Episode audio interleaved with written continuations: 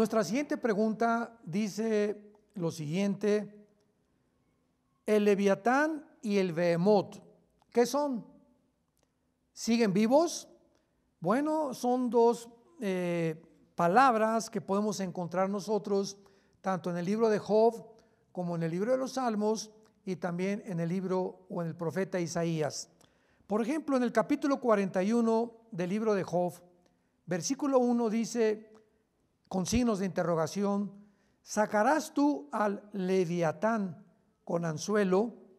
Y más adelante encontramos en el versículo 18 que se comienza de una manera muy especial y muy interesante a describir a este monstruo llamado el leviatán. Y dice así, versículo 18, con sus estornudos enciende lumbre. Versículo 19, de su boca salen hachones de fuego. Versículo 21, de su boca sale llama. Versículo 31, hace hervir como una olla el mar profundo. Versículo 33, no hay sobre la tierra quien se le parezca, hecho exento de temor, menosprecia toda cosa alta y es el rey sobre todos los soberbios. Es interesante que las características que la Biblia describe de el leviatán son las de un dragón. que es un dragón? Pues es una serpiente con patas y con alas que echa lumbre por la boca. Y hasta ahorita, ¿verdad? Pues no tenemos ningún vestigio, ningún fósil de algún dragón que haya existido. Muchos lo consideran un eh, monstruo imaginario, legendario, o perteneciente a las, leyendas antiguas. Sin embargo, es una figura muy importante porque Satanás aparece en el huerto del Edén como una serpiente. Y sabemos nosotros que después se le pone en las alas en el capítulo 27 de Isaías, que se describe al mismo leviatán o a la serpiente como un dragón. Dice Isaías 27, versículo 1. En aquel día, está hablando del tiempo del juicio de Dios, Jehová castigará con su espada dura, grande y fuerte al leviatán, que acabamos de mencionar en el capítulo 41 de Job. Y vean cómo lo describe el profeta. Al leviatán, serpiente veloz y serpiente tortuosa, que significa que vuela, y matará al dragón que se encuentra en el mar. Así que concretamente el leviatán es una figura de Satanás manifestada a través de un dragón. Y sabemos que el símbolo de la China, por ejemplo, es el dragón.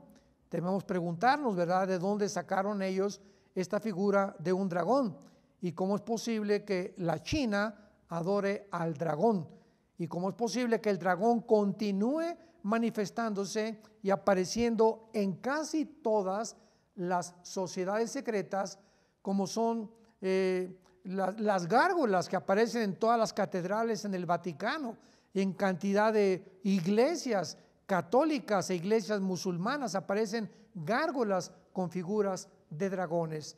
Así que no cabe duda que de esta manera Satanás ha dejado una huella completamente visible, o sea, se ha quitado la máscara y se ha manifestado realmente como lo que Él es. Pero cuando vemos a la figura del Bemot, vemos nosotros claramente en Job, regresamos a Job, capítulo 40, versículo 15, que dice la Biblia, he aquí ahora el Bemot, el cual hice como a ti, come hierba, versículo 17, su cola mueve como un cedro, sus huesos son fuertes como bronce y sus miembros como las barras de hierro. El Behemoth, sin lugar a dudas, son los dinosaurios. Así que aquí se describe claramente, ¿verdad?